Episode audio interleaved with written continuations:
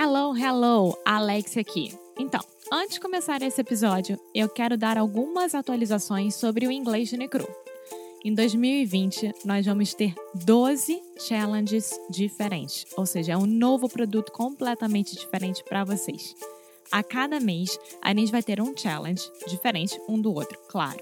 Então, por exemplo, nós teremos challenges sobre como melhorar o seu vocabulário, como fazer good first impressions, como ter o inglês melhor e mais natural possível durante conversas com nativos de inglês. Eu estou muito animada e quero muito, muito, muito que você participe. Então, se você gosta de nós, se você gosta do nosso trabalho, se você gosta aqui do Inglês Micro Rádio e quer ficar de uma vez por todas sério com seu inglês, começando agora em 2020, vá lá no nosso site inglêsnecru.com. Now, on with the show! Oi, pessoal! Hoje o episódio é com uma aluna minha, aluna de português, chamada Amanda, ou Amanda. Ela fala um pouquinho sobre o aprendizado dela em português e por que, que os aplicativos que ela usou na época não deram certo. E falando nisso, tem uma plataforma online de inglês que dá muito certo. Não é aplicativo, não é enganação, é o Cambly. E Cambly chegou aqui para ficar, não é mesmo, gente? Então você já sabe que se quiser testar uma aula de inglês de graça, é só ir lá no cambly.com ou no aplicativo do Cambly e colocar o nosso código de desconto, que é Inglês no Icru Podcast. Dessa forma, vocês vão poder testar uma aula antes de se comprometer. Bom, melhor do que isso, não tem por enquanto. Cambly.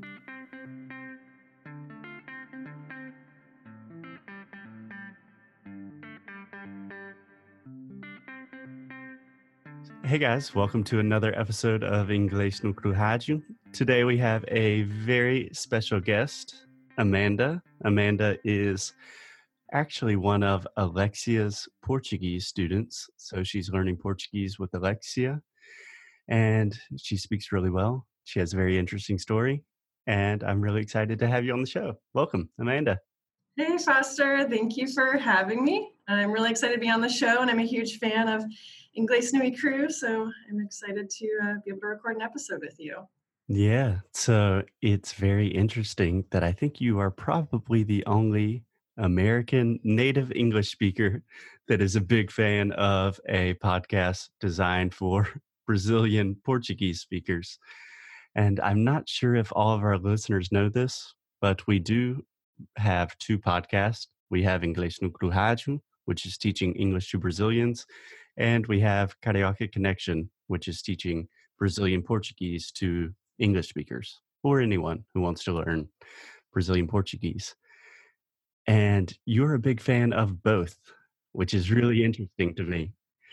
Yeah, so I um, I started listening to Carioca Connection because I found found out about it. I think through Spotify. I was taking i classes or classes on italki and was just kind of looking for just some audio something that i could kind of listen to and improve my my listening skills and then through listening to that podcast i realized that you guys had english nui crew hagio and and so i started listening to that and because i was really curious kind of what it would be like from the other side and listening to kind of like the content or um, you know things that people would be interested in, in in, learning english from the portuguese side.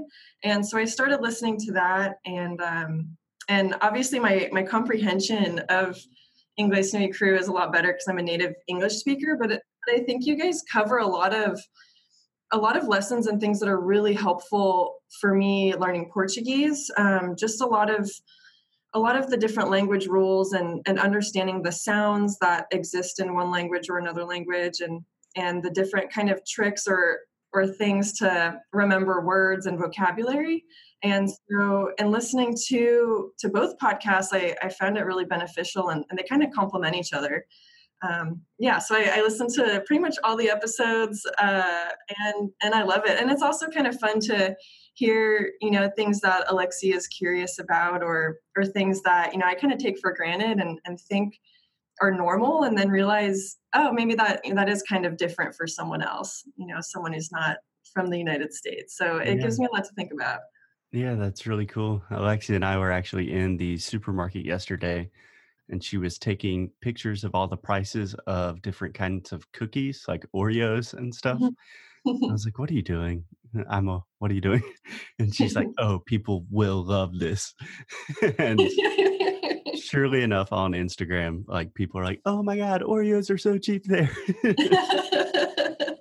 yeah, like I would literally never think about like I don't really eat Oreos because they're just kind of Know it's just like a staple thing here. Like you I would never think about that.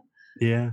But I do think it is really interesting that when you are listening to us speak English, and normally we are trying to address like common problems that Brazilians have when learning English. Mm-hmm. The same problems that Brazilians will have learning English that you probably never think about. That will probably give you a lot of insight into ah, if Brazilians are having difficulties with this in English, then the reverse will also work that I will probably struggle with that in Portuguese.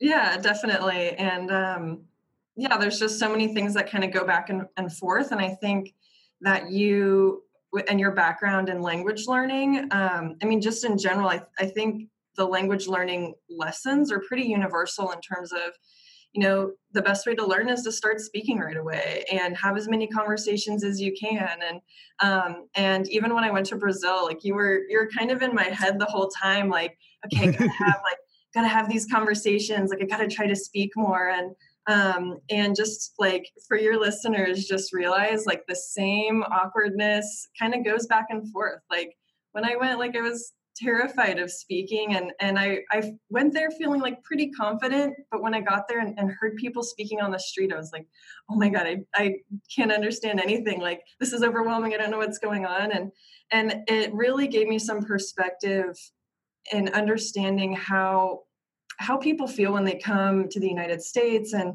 um, and to have just a lot more respect for the people that are learning languages because it is really scary and and it is really uncomfortable when you can kind of default to your normal language your native language. And so like being in los angeles i see tourists every day and, and there's a lot of people that come here and don't speak don't speak english. And um and yeah so it kind of helps me sympathize with them and and what they're going through and and really helping them helping them to to try to speak english instead of um yeah and instead of just judging them being like oh you're you're coming here and you know without without knowing anything. Yeah. If someone has already learned another language those are always the best people to learn with because they understand the struggle. The struggle is real. Yeah definitely. yeah. so amanda you speak portuguese quite well um, and you've traveled to Brazil. But could you tell me just a little bit of your background? Like, why did you decide to learn Portuguese? Did it start with Brazilian culture? Did it start with just an interest in the language? Yeah, I think um, so. When I was in college, I ended up meeting a group of Brazilians, and and since then, I've always just been really fascinated and drawn to Brazilian culture and music and the language itself and um, and so portuguese was always something that i, I always kind of wanted to learn uh, for i don't know maybe the last 10 years so when i started i did probably the most passive form of learning which is trying to use the language apps so using duolingo or using mm-hmm. babbel and and those are like i mean it's pretty safe to say that that was kind of a waste of time um, because I, I honestly can't remember a single thing that I actually learned. Um, yes. in, in general, she said I, it too. Apps are ineffective. Yeah, because it's something where you can sit and do it, you know, when you're on the couch and you're not really thinking about it. And you think that you're just like, oh, you know, I'm learning all this stuff and I'm kind of doing it without thinking. Um, but it doesn't stick. And even using things like Memrise, where it's kind of flashcards and and uh, vocabulary. The thing that works that I found that works best for me is just old school flashcards and um, and being able to kind of write down words that like I need I need to know because with the language apps you end up learning a lot of words that you'll never really use again. Um, and so in general, like after using Duolingo for a year, I could say that I probably didn't retain anything from it. Um, and then a couple years ago, I learned about these language classes that were happening locally in, in Los Angeles. And so I signed up for them, and it was um, this one Brazilian woman teaching uh, different levels of, of Portuguese to groups of three or like maybe three to eight people. And so I signed up for for two semesters of that. So I, I did that for probably six months. And and it was really just preliminary, like, hi, how are you? My name is Amanda. And um, and even that it was taught in a really traditional setting. We had you know a book and we had vocabulary to learn and and we had kind of a lesson plan. But even then a majority of the class was in english and maybe only you know 25% in portuguese when we were kind of trying to speak to each other. Um, you know the english speakers trying to speak to each other in portuguese. And i and i felt like that class in general it was a lot of english but also speaking to non-native speakers like it doesn't really help you as much because they're they don't really know if you're wrong or if you're saying something incorrectly. And and so i felt like even that i i left the the class not feeling confident at all and, in being able to have a conversation. Um, and then when my when that class ended i heard about italki so i signed up for that. And uh, and then just started doing these one hour sessions once a week. And and this it was completely different. Instead of instead of a majority of it being in english it was pretty much all in portuguese with a couple english translations here or there but i ended up like just stumbling my way through conversations you know one hour a week. And i was amazed by the amount of progress i was able to make and just speaking I felt so much more comfortable speaking and so much more confident. And every week I was getting better and better and better. And I can like literally just see my, like, see the improvement week to week. And whereas before I could barely understand anything, my, my listening was improving a lot, my comprehension, like my, just my confidence. And, and then so that's when I started to use Carioca Connection is kind of a, a lesson plan you guys would come out with a new episode every week and then I would talk to my teacher about it and he would be like, so, you know, what, what did the podcast talk about this week? And be like, oh, we're talking about neighborhoods in Rio. And then, so we kind of go and talk about neighborhoods in Rio and, and use the, use your conversations as kind of the base of our lesson plan that, that week. Um, and then with italki, I would kind of just make flashcards of whatever words I would stumble on or any new vocabulary that I needed um, in our day-to-day conversation and then uh, and then I found out Alexia was also an italki teacher, so I started taking classes with her, and and then that's kind of where I am today, and and so now in my kind of weekly weekly Portuguese schedule, I'll um, I try to do one italki class, and the other days I'll talk to just language partners of other people that I've met who are learning English. So we'll do 30 minutes in English, 30 minutes in Portuguese, and and it's been really fun. And it's also been just kind of an important part of my schedule. It helps me to disconnect from work. It helps helps me to um, meet new people. And and i think kind of talking to someone on a week to week basis it i think it it kind of plays a lot into your mental health and um, and just having someone to kind of check in on and in terms of like how am i feeling this week? And and um, yeah so i think that it's become a really important part of my life and something that goes beyond learning a new language. Yeah i think okay you said so many things that i just totally agree with and on so many different levels. First i think the aspect of language learning kind of as therapy or mental health like something just to keep your mental health in check is an amazing amazing tool we talk about mental health a lot on the show. I'm very open about me just being a super anxious person and kind of having like a language partner or a teacher or tutor that you can talk to in a very isolated environment. It really is a form of therapy for me. And it's like so far removed from my normal life. I love that aspect of language learning. I think it's really important that you pointed that out. And I think too that um, even so, when you're sitting there and you're like just really concentrating on listening and you're really concentrated on thinking, okay, how can I say this? Like, how can I convey these feelings? I think that you're being present in the true sense. Like you're you're looking at someone and you're communicating and in that moment you can't really think about anything else. Like i'm not thinking about work. I'm not thinking about my to-do list or what i have to do you know after the session ends. And i think that you know it's almost a form of of meditation in a way where you're just like i'm really truly present in this moment. And and i think that that's a huge benefit in itself. Absolutely. I think of it as like meditation for people that are not good at meditating, at least in my case. Definitely. And I would like to point out that you are a an incredibly busy person. You are always doing things. We're talking right now, and it's like 7 a.m. Mm-hmm. your time. And you still manage to fit in a pretty impressive language learning schedule. And I I think that's really beneficial because a lot of people after a long day of work they just kind of want to like sit on the couch and watch TV. But those like thoughts of work are still kind of ruminating in your head.